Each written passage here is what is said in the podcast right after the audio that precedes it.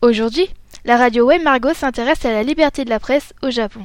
En effet, ce, ce, pays prétend être une démocratie, mais la liberté de la presse y est très restreinte. La presse écrite, elle, comporte quatre sortes de journaux.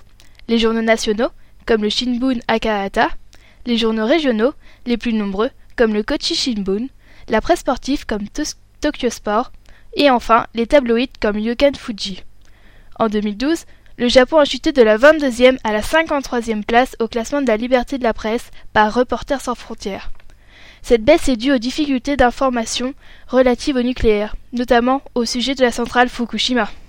Le gouvernement japonais peut réduire la presse au silence grâce à la loi sur la protection des secrets spéciaux.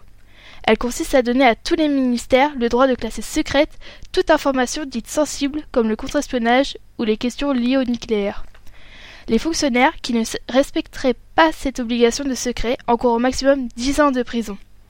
Dernier cas recensé, le 29 janvier 2014, Marie Takenushi aurait reçu une plainte déposée par l'organisation Ryoko Endo suite à un tweet qu'elle aurait posté. Celui-ci qualifierait leur programme d'expérience sur les êtres humains. La police a interrogé la journaliste près de trois heures chez elle, puis, le lendemain, au commissariat pendant quatre heures. On attend toujours de savoir si la procédure judiciaire va continuer. Ce genre de pratique vise à intimider les journalistes.